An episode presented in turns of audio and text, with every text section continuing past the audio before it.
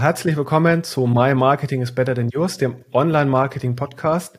Schön, dass ihr wieder eingeschaltet habt. Heute mit einem ganz spannenden Gast, dem Christopher Gutknecht von Bergzeit. Der Christopher verantwortet dort das komplette Performance-Marketing und Analytics-Thema. Äh, das heißt, steuert aus einer Hand heraus die zwei wahrscheinlich wichtigsten Disziplinen im Unternehmen. Bergzeit kennt auch vielleicht der eine oder andere von euch, ein Ausstatter für Bergsport, Artikel.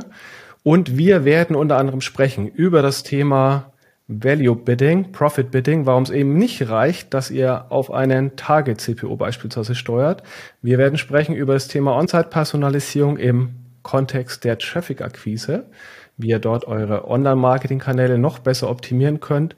Und last but not least über das Thema Attribution und Markov-Ketten. Also bleibt dran, die Folge wird extrem spannend. Jetzt geht's los.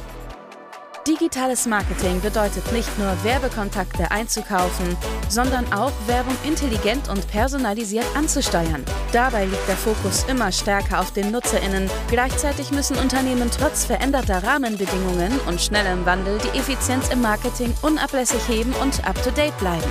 Daniel Distler spricht mit führenden Online-Marketing-Experten über deren Strategien und zeigt Schritt für Schritt, wie gutes Online-Marketing funktioniert. Christopher, für alle, die dich noch nicht kennen, vielleicht aus dem äh, letzten Podcast mit Jonas, den du hattest vor ungefähr einem halben Jahr, stell dich doch netterweise nochmal vor, wer bist du und was magst du? Sehr gut, danke schön, Daniel. Also, ich bin ähm, Christopher, ich bin seit dreieinhalb Jahren bei der Bergzeit. Ich verantworte den Bereich Analytics und Performance und habe da so mein, mein Spielfeld gefunden, also in der Überlappung von Daten, Technologie und äh, Performance, also Business Impact. Und da gibt es sehr viele spannende Projekte, wie man Werkzeit auch weiterbringen kann. Und habe ein Team von fünf Leuten, sind als, als Händler auf sehr vielen Feldern, sei es jetzt Profitabilität, sei es Richtung Neukunden, Bestandskundenakquisition unterwegs. Und ähm, ja, das bietet eine sehr große Vielfalt von analytischen Spielwiesen, könnte man sagen. Danke für die Vorstellung. Ähm, was ich ja besonders spannend finde an deiner Rolle, dass du die beiden Themen Data Analytics und Performance Marketing ja vereinst. Das ist ja eher selten. Also normalerweise oder oft ist es so, dass die beiden Abteilungen getrennt voneinander operieren. Zwar natürlich äh, eng zusammenarbeiten, aber getrennt geführt werden sozusagen. Ja. Das vereinst du ja in deiner Rolle. Und da haben wir im Vorgespräch auch so ein bisschen schon äh, mal über Themen philosophiert. Und ein Themenblock, lass uns da gleich mal einstarten, der sich, der da prädestiniert ist sozusagen für eine äh, gemeinschaftlich verantwortete Rolle ist, das Thema Daten und Bidding. Mhm. Und da ist es ja so, dass also viele Unternehmen im Bidding-Bereich ja heute einen kostbasierten Bidding-Ansatz wählen, das heißt also auf Target CPO zum Beispiel gehen. Ähm, das ist aber zu kurz gesprungen. Da haben wir ja auch schon so ein bisschen drüber gesprochen. Also am Ende des Tages musst du natürlich eine Value-Komponente mit reinnehmen. Ja, das kann der Umsatz sein. Besser noch irgendwie ein Gewinn, Customer Lifecycle oder ein Customer Lifetime Value. Und ihr mhm. seid da aber sogar noch weiter unterwegs. Ähm, vielleicht kannst du uns das mal ein bisschen erklären und erzählen, was ihr da im Bereich mit den verschiedenen Deckungsbeiträgen eigentlich heute schon macht. Also Handel hat die Herausforderung, dass von dem, was man was der Kunde zahlt, erstmal sehr, sehr viel abgezogen wird, bis man dann irgendwie von ähm, Ertrag sprechen kann, beziehungsweise das, was am Ende des Tages so auf der Gewinn- und Verlustrechnung steht. Dann kommt der Wareneinsatz ähm, weg, dann kommen Gutscheine weg, dann kommt die Retoure weg, dann kommt im nächsten Schritt äh, Paymentgebühren, Frachtkosten, also sowohl outbound, was, dass das Paket rausgeschickt wird, inbound, das heißt, wenn die Retoure auch eine Teilretoure zurückgeschickt wird. Genau, und dann bleibt oft nicht mehr viel übrig. Mhm. Und ähm, dann kann man sich eben auch fragen, möchte man äh, das Performance-Budget dort einsetzen, wo einfach nur der, ähm, der Auftragswert, also der, der allererste Wert äh, aufgeblasen wird? Oder interessiert mich sich darüber, dass was hängen bleibt? Genau. Und diese ganzen Komponenten kann man mit einberechnen, um dann zu sagen, wenn ich 10 Euro investiere und 100 Euro zurückkriege als Auftragswert, ähm, wo wird dann weniger abgezogen? Wo kriege ich dann aus diesen 100 Euro vielleicht am Ende 20 Euro raus oder 15 oder vielleicht sogar gar nichts? Also wenn man sich vorstellt, man hat ein, eine Vollretoure, dann äh, kommt da erstmal kein Geld rein. Klar. Wenn man dann noch ähm, Frachtkosten drauf hat, dann zahlt ja. man nochmal drauf. Genau. Und das alles quasi in die Daten einfließen zu lassen, das ist so die Herausforderung dabei. Genau, die Herausforderung, aber gleichzeitig auch der Königsweg. Ne? Und das ist ja das Spannende, weil am Ende des Tages, also genau, variable Kosten abzuziehen, also Marketingkosten, ähm, ist ja noch der einfachere Weg, wo man die Informationen ja teilweise auch zur Verfügung hat, ähm, sehr schnell und in, in Realtime auch vielleicht mit einem Floodlight irgendwie übergeben kann auf der Danke-Seite. Aber wie bekommt ihr jetzt die ganzen Daten alle eingespielt? Also welche Daten spielt er sozusagen äh, mit der Bestellung ein, welche nachträglich über einen ähm, beispielsweise Net Conversion Import? Genau. Also was wir im Prinzip machen, ist den, den eingehenden Auftragswert, dass man so normalerweise im ähm, Tag Manager oder im, im Conversion Tag übergeben würde, dass wir den von vornherein mit einem Durchschnittswert stauchen. Mhm. Also dass wir wissen, wir haben pro Land ungefähr den und den Deckungsbeitrag 1, dann haben wir noch die durchschnittlichen Payment-Frachtkosten und Retourenquoten. Bei Retourenquoten kommt es natürlich an, was der Warenkorb ist. Und dann haben wir, dann machen wir zum Beispiel in einem Land aus 100 Euro pauschal mal 45 Euro. Mhm. Und den Wert übergeben wir quasi im Tag Manager. Und dann machen wir die Feinkorrektur hinterher. Das heißt, okay. diese Conversion, die wird dann bei Google Ads mit einer Order-ID angereichert. Ähm, dann können wir später mit einem Conversion Adjustment auf diese Order-ID mit ähm, einer Korrektur drauf ähm, hinarbeiten und sagen, diese Order-ID, da muss ich glaube, acht Stunden oder eine gewisse Zeit muss vergehen, bis man die noch korrigieren kann. Aber mhm. dann kann man sagen, aus den 45 werden jetzt 37,30 Euro. Genau. Und das heißt, damit das Bidding nicht zu verwirrt wird, wird der Erstwert auch schon gestaucht mhm. mit einem Durchschnittswert und dann wird der nachträglich nochmal feinjustiert. Und, ähm, und sag mal, also aus, aus meiner Erfahrung heraus, ähm, geht es da auch so ein bisschen um Prozess- und Datenstabilität. Also wie stabil ist quasi sind die Dateneinspielungen? Also du hast von beispielsweise Frachtkosten und so weiter gesprochen. Ähm, und wann ist sozusagen die Information dann vollständig nach einer Bestellung? Achso, also die Retoure weiß man natürlich erst äh, nach einer sehr langen Zeit. Ja, das heißt, genau, die, muss man, ähm, die muss man schätzen. Da könnte man auch mit Planwerten arbeiten. Das heißt, das sind die echt zwei Wege dass man je nachdem, wie der Warenkorb sich zusammensetzt, ähm, entweder mit historischen Schätzwerten oder mit Warenwerten arbeitet. Und genau, die einzelnen Komponenten, die dann abgezogen werden, die müssen definitiv eine hohe Stabilität haben. Das ähm, sichern wir dann im Datenbereich ab durch sehr viele Tests. Dass wir zum Beispiel sagen, ähm, wir importieren aus einem BI-System für jede Order den Deckungsbeitrag 1 mhm. und der darf nicht leer sein, zum Beispiel.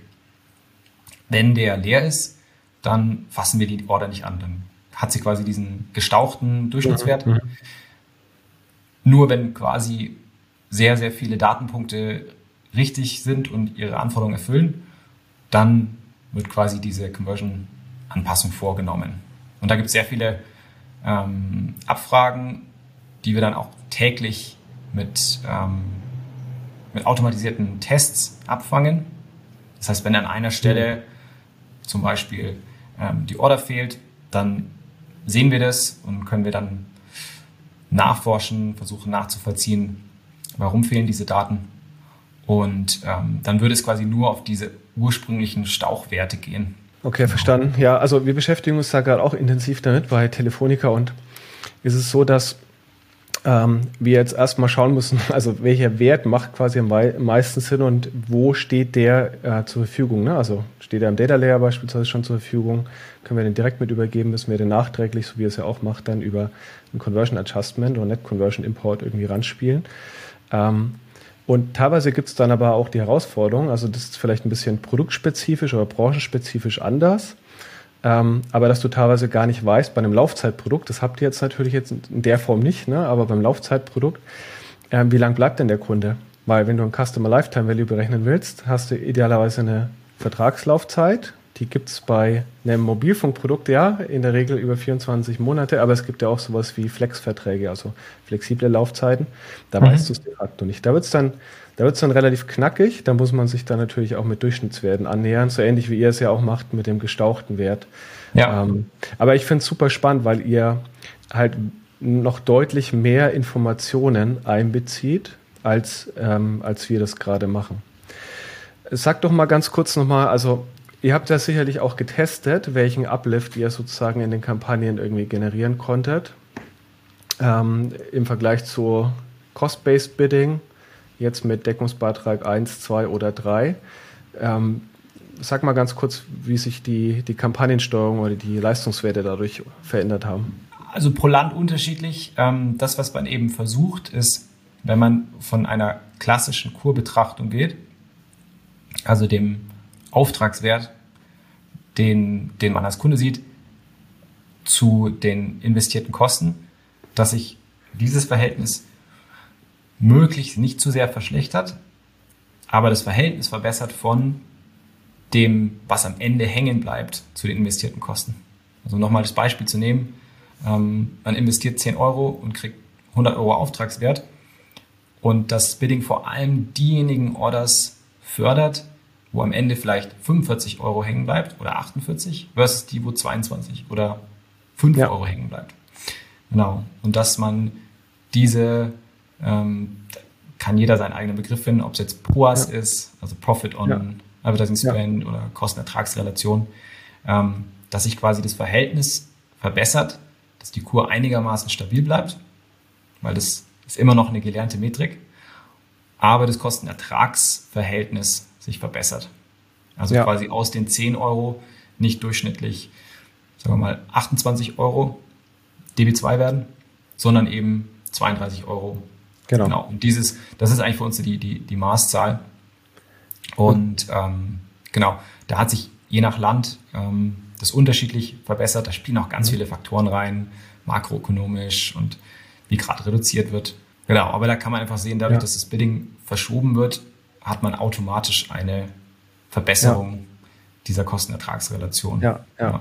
Ja, spannend ist ja auch, ob einzelne Kampagnen davon profitieren. Ne? Jetzt gar nicht so sehr auf Länderebene, wie du es gerade skizziert hattest, sondern also keine Ahnung, ähm, irgendwie eine bestimmte Kampagne in Google Ads, die vorher zwar Conversions geliefert hatte ähm, und augenscheinlich vielleicht gut war und die auch hoch, äh, hochgeboten wurde dann, äh, die aber halt relativ geringe Deckungsbeiträge dann am Ende reinspielt. Oder umgekehrt, ne? kann ja auch genau in die andere Richtung gehen.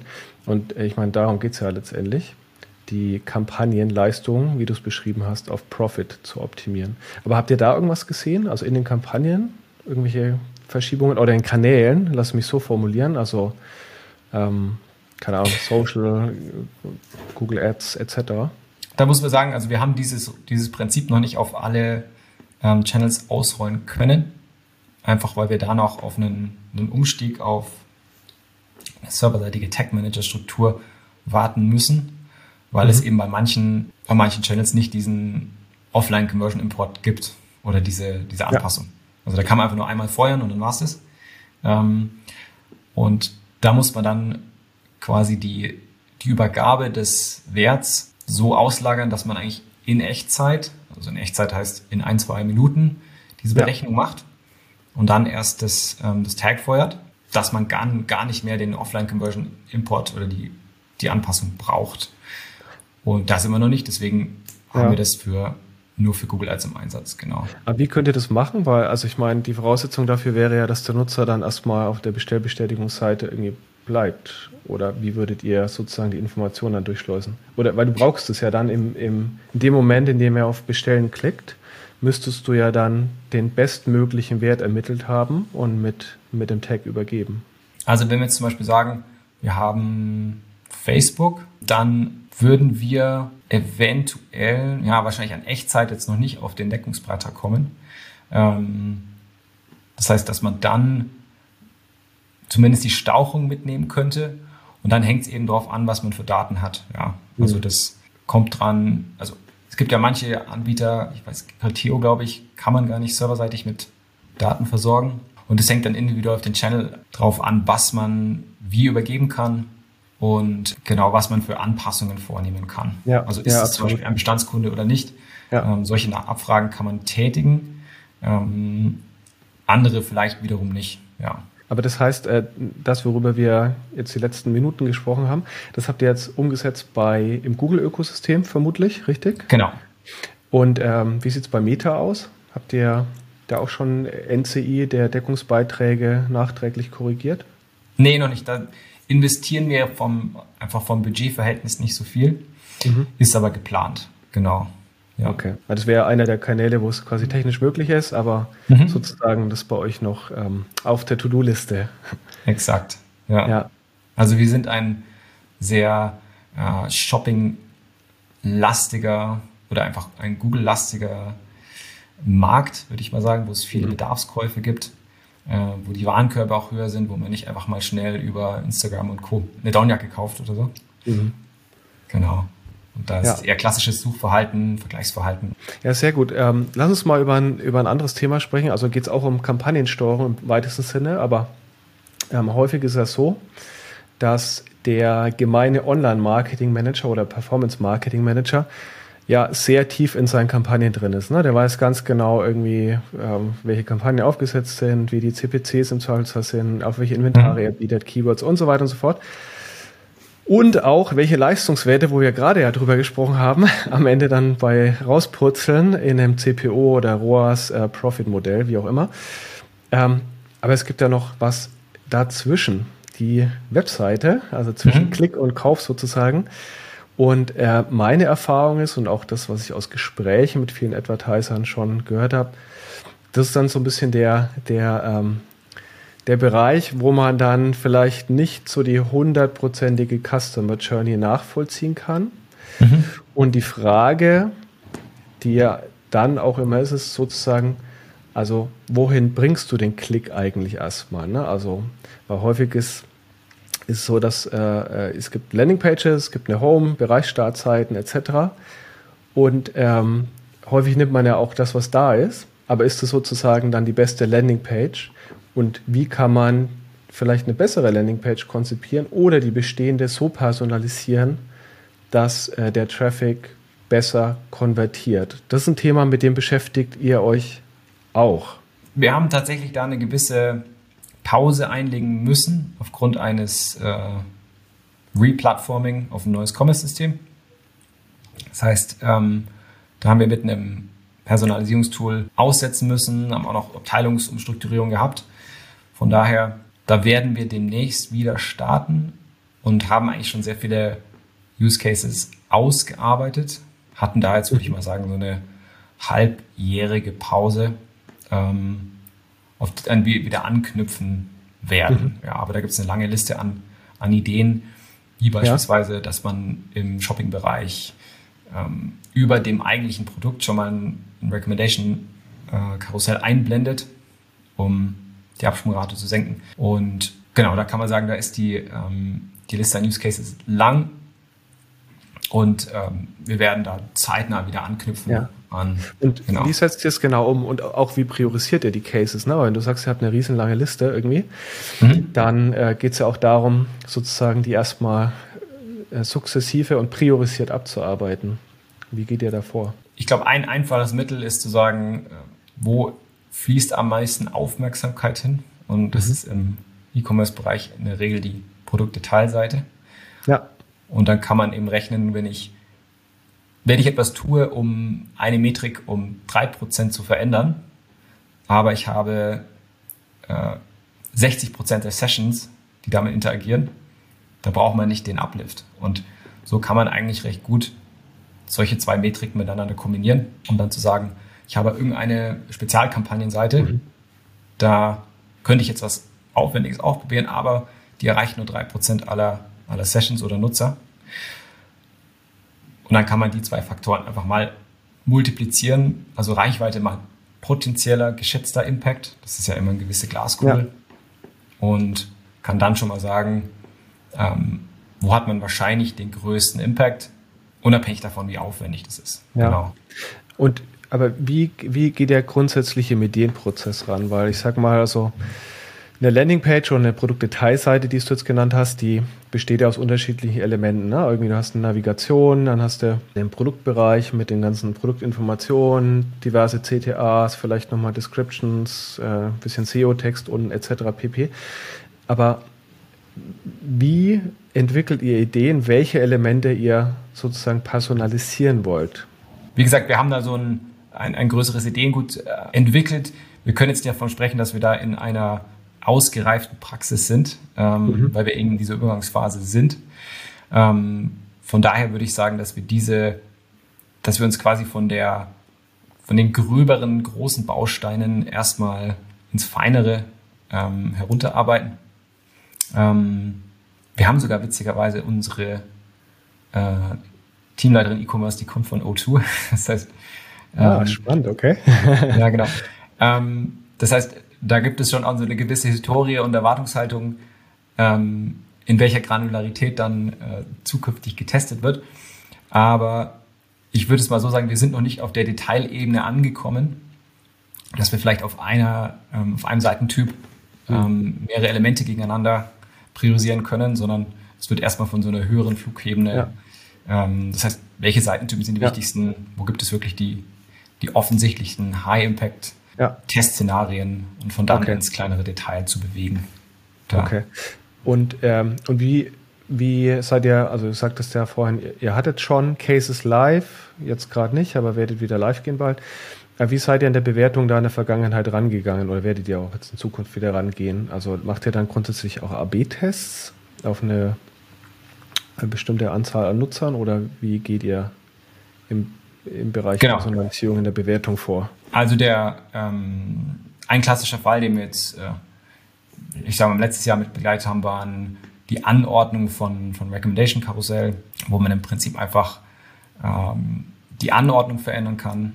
Das heißt, man kann sowas wie Last mhm. Seen, dann komplementäre Artikel, dann gleiche ja. Marke und so weiter, ähm, dass die einfach unterschiedlich anzuordnen. Dann sieht man die, die Klickrate je nach, nach Position. Das waren so einfachere Fälle. Dann haben wir Produktdetailseiten mit verschiedenen Elementen angereichert, sei es jetzt kleine Expertenstatements, Videos. Ähm, und da würde ich sagen, ist es vor allem getrieben jenseits der, der kleinen Tests. Das heißt, die mhm. High-Impact-Tests sind eigentlich immer getrieben von, wo haben wir neue Informationen aus anderen Teams, sei es jetzt Bilder, mhm. Videos etc., ähm, die wir einbringen können. Und versuchen dann immer zu sagen, was können wir, was können wir eine Aussage treffen, wenn das ganze Unternehmen daran interessiert ist, sind diese zusätzlichen Expertenstatements von Bergführern etc., sind die jetzt, äh, wie relevant mhm. sind die, mhm. ähm, um das mal in Frage zu stellen. Deswegen würde ich sagen, ist es, sind diese Testszenarien oft von dem getrieben, was man an neuen Content, neuen Assets hat, quasi. Ja. Ja. Und von wem kommen die Ideen in der Regel? Weil, also, ich meine, du hast ja das Team Analytics und Performance Marketing. Dann gibt es ja noch die, die Teamleitung für den für E-Commerce. Mhm. Ähm, ist es dann sozusagen eher aus deinem Team heraus entwickelt, also auch als direkter Bedarf eines Online-Marketing-Managers formuliert, hey, ich habe hier eine SEA-Kampagne, ich möchte gerne irgendwie eine Landingpage, die anders aussieht, weil ich glaube, dass die besser funktioniert? Oder ähm, kommt ihr aus dem E-Com? Habt ihr da gemeinsam eine Initiative? Wie, wie geht ihr da vor? Ich würde sagen, für die für klassische SEA-Landing-Pages ähm, haben wir eigentlich, also sind wir da traditionell aufgestellt. Das heißt, wir haben äh, PDP, wir haben Suchseiten, Kategorieseiten, die man auch gut gegeneinander vergleichen kann. Ähm, in der Regel sind es dann für eine Variation von Landingpages eher Sonderthemen, die vielleicht mal eine, ähm, eine Heraustreten aus dem Standard rechtfertigen. Und von der von der Zusammenarbeit ist es so, dass wir ähm, analytisch unterstützen, aber es so viel Bedarf aus anderen Fachbereichen gibt, sei es jetzt CRM, sei es SEO, Brand ähm, mhm. oder ähm, Herstellerkooperationen, dass es da dann eher zu einem Priorisierungskonflikt kommt. Das mhm. heißt, ähm, mhm. das kennt ihr sicher auch, es gibt die die klassische interne Kernoptimierung aus der Datenmetriksicht, aber dann auch externe Stakeholder. Ich habe hier ja. eine Kooperation mit dem, äh, ja, ja, da muss ich auch was einbringen, testen etc. Oder ich muss äh, untermauern, dass das ein Erfolg ist. Deswegen dieses, dieses Spannungsfeld ist immer herausfordernd. Wie kann man quasi interne ähm, quasi Kern-E-Commerce getriebene Fragestellungen versus externe Anspruchsgruppen ja. zusammenführen und ja, idealerweise ist es nicht konfliktär, ne? Also weder ressourcenseitig noch äh, sozusagen in der Ausgestaltung der Maßnahmen ist es in der Realität meistens doch. Aber warum sprechen wir über das Thema? Ich finde es extrem wichtig ähm, und meine Erfahrung, wie gesagt, ist, dass einfach viel zu viel von dem genommen wird, so wie es eh schon da ist. Also ich mhm. meine, die Landingpage oder die Produktdetailseite, die ist ja glücklicherweise meistens auch nicht irgendwie auf der grünen Wiese entstanden, sondern ist über Monate und Jahre optimiert worden. Das heißt, man kann natürlich jetzt schon mal von ausgehen, dass die ähm, sagen wir, Conversion optimiert ist. Nichtsdestotrotz geht es ja um die Kanalunterschiede. Na, wo springe ich von Google Shopping ein oder der, ähm, einem SEA Brand Sidelink oder aus einem Social-Kanal, aus einer Karussell-Ad. Darum geht es ja und macht es da Sinn sozusagen, äh, Traffic spezifisch zu personalisieren. Wir machen das in Ansätzen auch noch nicht ähm, so intensiv, wie ich mir teilweise das wünschen würde. Aber äh, das ist auf jeden Fall ein Spielfeld, glaube ich, da, wo extrem viel Musik drin liegt. Wir haben ähm, vor zwei, drei Jahren auch mit einem externen Anbieter da gepartnert, der uns sozusagen mhm. bei der Personalisierung unterstützt, ähm, weil es auch nichts ist, was jetzt standardmäßig über das CMS oder andere Tools gelöst werden konnte. Aber ähm, genau, ich finde es extrem wichtig, würde aber auch nicht sagen, dass wir da bei 100 Prozent sind. Das heißt, ihr habt quasi Personalisierung als einen, einen Layer auch auf alles draufgelegt und ja. habt einen klaren, nachweislichen Uplift, der diese ja. zusätzliche Komplexität auch in vielen Bereichen dann rechtfertigt. Ja, genau richtig. Ne? Aber mhm. nutzen es noch nicht in der Intensität, wie es möglich wäre, sondern da geht es dann häufig halt um kampagnenoptimierte Ausspielung, also Kampagne pro Nutzer, also eher Individualisierung, ja, aber weniger quasi nach Traffic-Kanal. Lass mal weitergehen, weil ähm, ihr habt ja auch ein Attributionsmodell, eins meiner Lieblingsthemen. Ja. Und ähm, da habe ich gelernt, dass ihr mit Markov, mit einem eigenen, eigens Markov entwickelten Modell unterwegs seid. Ähm, erzähl doch mal ein bisschen, wo steht ihr da und wie stabil ist das Modell aktuell? Da muss ich erst mal dazu sagen, ich habe heute früh ähm, deinen Podcast mit Jonas gehört und äh, bin quasi in unserer ähm, in unserem Setup nicht mehr ganz so äh, selbstbewusst. ähm, vielleicht ähm, kann man da kurz nochmal, oder ich versuche es mal in meinen Worten zu beschreiben, ja. ähm, weil da eben wirklich sehr ähm, wichtige, glaube ich, Erkenntnisse drin sind, bevor man das Thema Attribution überhaupt äh, angeht. Genau. Ähm, Cookie Loss ist da ein ganz wichtiges Stichwort, dass wir natürlich mit den Analytics-Daten, wenn wir sie in Rohdatenform haben, mhm. Attribution rechnen können. Die Frage ist, wo gibt es da diese systematischen ähm, Lücken und Fehler, die möglicherweise die Daten so sehr verzerren, dass man irgendwann sagen muss, puh, ähm, nee, ich muss es anders lösen oder ich muss es systematisch verbiegen um 30 Grad. Du hast das Beispiel genannt von, von Criteo genau. oder ja. ähm, Retargeting und Safari. Ich glaube, das wird sehr vielen Websites so gehen, dass sie einen sehr großen Mobilanteil und einen sehr großen iPhone-Anteil haben. Und ähm, da sieht man in der Regel, dass Retargeting auf Safari ist tot. Und ich kann ja. jedem nur empfehlen, und ich glaube, in diese Phase müssen wir auch nochmal gehen, bei uns intern, dass man sich dieser Schieflagen bewusst ist. Deswegen da dringende Hörempfehlung auch an, an, deinen, an deinen Podcast. Vielen Dank für die Hörempfehlung. Aber das ist ja der erste Schritt, ne? Also ist man sich sozusagen über das Problem erstmal mhm. bewusst, ja? Also wie man es dann löst, ist ja der zweite Schritt, aber ähm, genau, ich habe auch mal die These aufgestellt, also viele sind sich vielleicht noch nicht mal darüber bewusst, obwohl man jetzt seit Jahren über Cookie-Loss spricht, aber die Auswirkungen sind ja teilweise doch gravierend und ja, betreffen jetzt ja nicht nur die Kampagnensteuerung, sondern zum Beispiel auch die Attribution. Genau. Und, aber das seid ihr. Genau, jetzt, jetzt steige ich mal ein bisschen tiefer ein. Also wann haben wir damit angefangen? Wie kam es dann dazu, dass wir etwas haben, was wir in, im, im Alltag auch verwenden? Wir haben jährliche Budgetplanungsrunden und Auftragsplanungsrunden und das leitet im Prinzip ab, wie viel wir in Performance investieren mhm. versus was quasi über andere mhm. ähm, Nicht-Performance-Kanäle ja. an Auftragswert generiert werden muss. Und dann haben wir, wie viele andere auch gesehen, äh, dass Last Click oder Last Non-Direct Click die Performance-Kanäle etwas schön rechnet und haben dann mhm. versucht, einfach ein faires datengetriebenes Modell zu finden, was diese Auftragswerte rückwirkend umverteilt und diejenigen mhm. stärkt, die quasi vorne, vorne dran besser sind. Und mit äh, einer Kollegin zusammen, die einen Data Science Statistik-Hintergrund hat, haben wir uns dann ähm, mit unseren Google Analytics 360 Rohdaten ähm, zwei Packages näher angeschaut. Einmal eins von Google, wo es Fractribution heißt es genau, wo es um die Modellierung über Shapley Values geht. Ist jetzt schon eine Weile her, mhm. deswegen ich hoffe, ja. ich kriege noch die, die wichtigsten mathematischen Details zusammen. Und dann haben wir uns ein anderes Package angeschaut, was quasi auf Markup-Ketten simuliert und haben in dem Vergleich festgestellt, dass wir in der, ich sag mal, strategischen Gewichtung diejenigen, also die Upper Funnel Kanäle, mhm.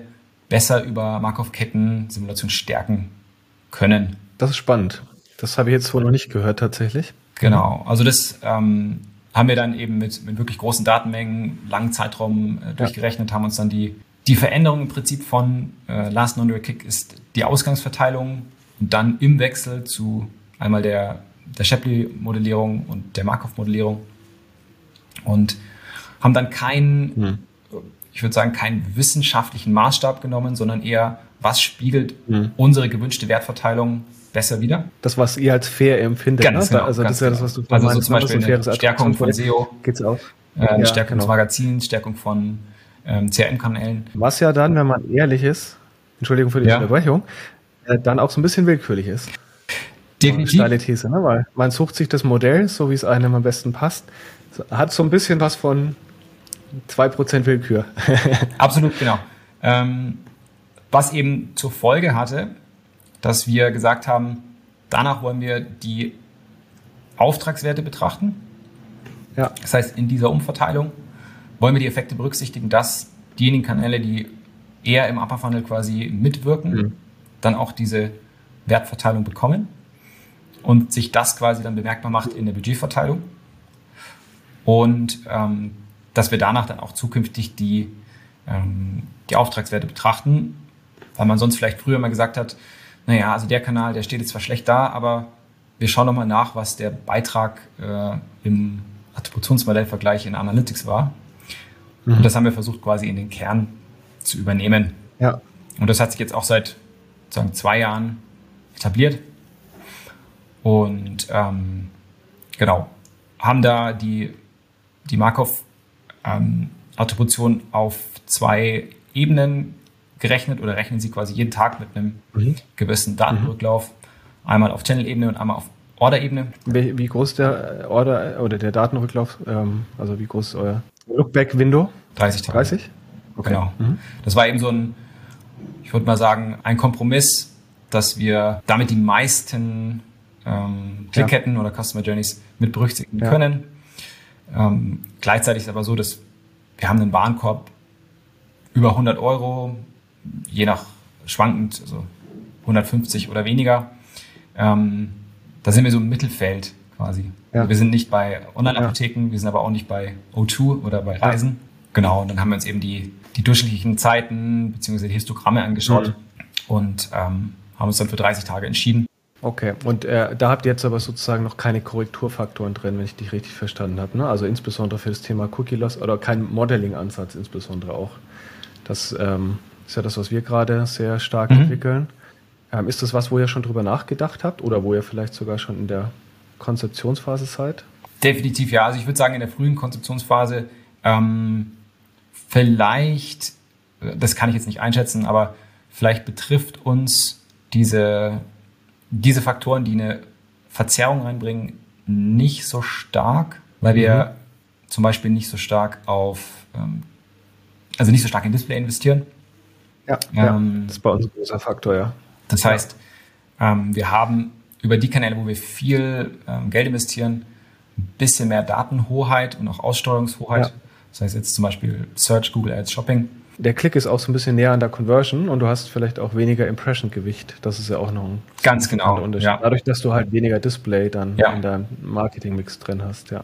Also das ist vielleicht eine komfortable Situation, dass wir ähm, nicht so viel Komplexität haben, nicht so viel Upper Funnel Investment und ähm, es dadurch nicht so sehr in die Berechnung reinschlägt und verzerrt, wodurch wir bisher noch quasi an der Idee oder an der Annahme festgehalten haben, ähm, dass eine datengetriebene Attribution, nennen wir es mal, weniger falsch ist als eine ja. Last Non-Direct Click, auch wenn sie nicht perfekt ja. ist, aber dass sie ja. quasi die Wertverteilung in einer richtigen Art und Weise ähm, umlegt. Ja. Wohlwissend aber, dass es diese Effekte gibt, die jetzt auch extremer geworden sind, also Beispiel eben Display und Retargeting. Ähm, und ich glaube, das ist der Punkt, ne? Ja. Und also dessen muss man sich immer wieder bewusst werden, wie du sagst. Also ist besser als, als also alles ist besser als Last Click. Ja. Ähm, auch wenn die Modelle, alle anderen Modelle auch nicht perfekt sind und da halt insbesondere das Problembewusstsein vorhanden sein muss, dass die Ketten halt gegebenenfalls teilweise beschädigt sind und dann darauf basierend dabei versuchen, das Modell weiterzuentwickeln mit zum Beispiel Modeling-Ansätzen.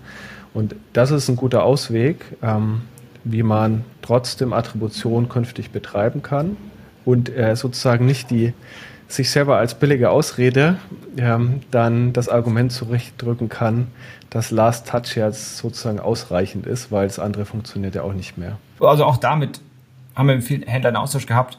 Ähm, ich glaube, dass das Last Touch oder Last, ähm, Last Click Attribution als Standard durchaus auch funktionieren kann, ähm, gar nicht so sehr die Realität verzerren kann.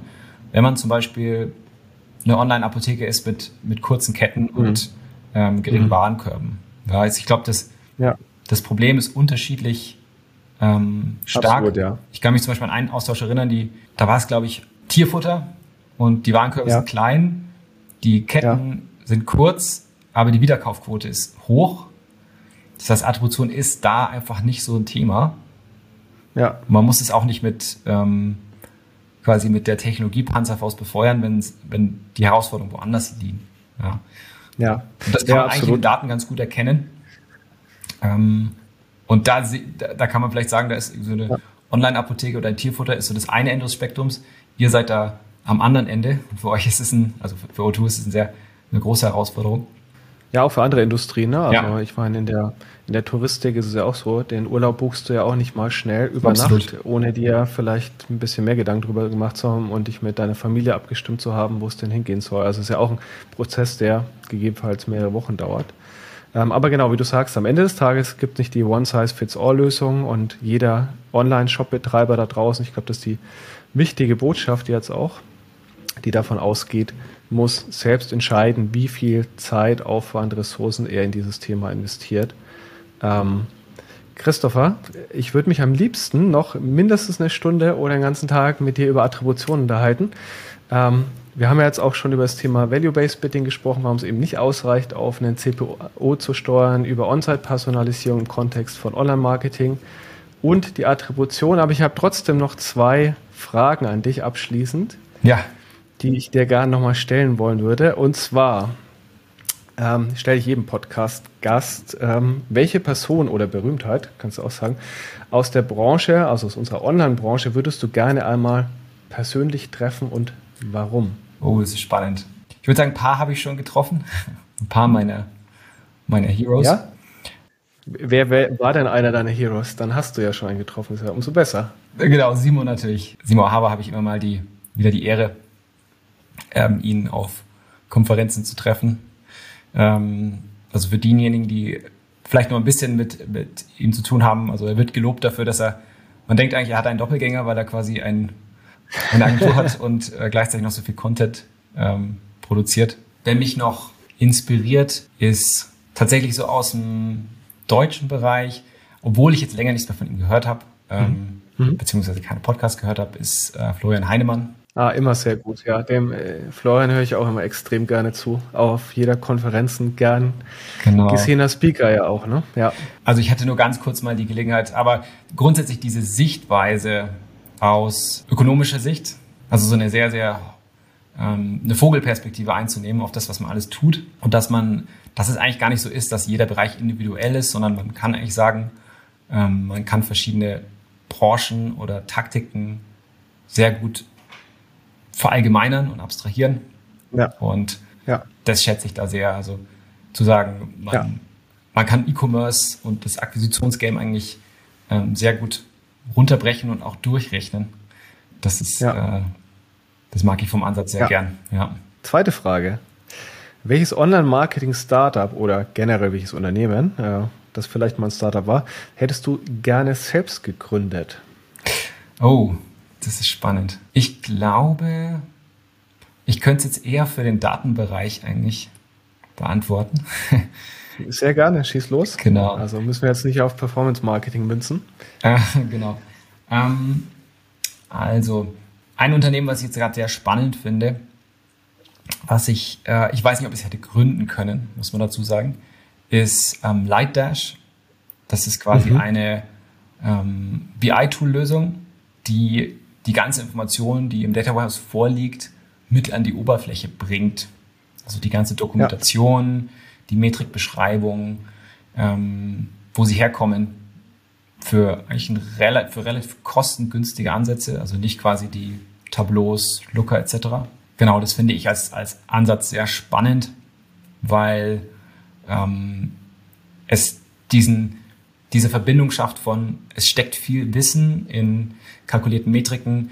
Wenn ihr jetzt zum Beispiel, weiß ich nicht, ob ihr mit einem Customer Lifetime Value arbeitet, dann hat die allein die Berechnung hat eine sehr hohe Komplexität ja. und es gibt an vielen Stellen vereinzelte Beschreibungen, die man da sichtbar machen kann. Genau. Das wäre jetzt so mein, mein Favorit, ja? auch eins der, der okay. Unternehmen, die ich gerade verfolge. Und im, tatsächlich, genau, im, im Performance-Bereich eigentlich auch ein Thema, über das wir uns unterhalten haben. Ähm, was wir im Prinzip selbst gebaut haben, ist eine Kombination von Anlieferung von Profit-Daten, aber auch eine mhm. Vervollständigung mhm. von Google Ads Conversions durch quasi Backend-Tracking und Google Click-ID wegschreiben. Bin ich jetzt neulich über Profit Metrics heißen die gestoßen. Okay, kenne ich auch nicht. Ähm, Spannend, ja. Die im Prinzip diese Kombination als äh, Software as a Service anbieten. Das ja. heißt, eine Offline-Vervollständigung der, der Conversions über den Import ja. und eine Wertkorrektur für, für Profitwerte. Das finde ich auch ein sehr spannendes Produkt, okay. das quasi anzubieten an Unternehmen. Ja. I see, I see. Ja, vielleicht entwickeln wir hier und heute ja noch eine Geschäftsidee. die wir dann morgen auf den Markt bringen. Sehr schön. Christopher, vielen Dank. Hat wahnsinnig viel Spaß gemacht, mit dir zu sprechen. Und wenn euch der Podcast gefallen hat, abonniert ihn sehr gerne auf iTunes oder Spotify. Gebt uns ein 5-Sterne-Rating auch und ansonsten ähm, folgt auch Christopher und mir gerne auf LinkedIn beziehungsweise tretet mit uns in Kontakt. Vielen Dank fürs Zuhören. Christopher, vielen Dank an dich. Vielen Dank, Daniel, dass ich hier sein durfte. Und tschüss.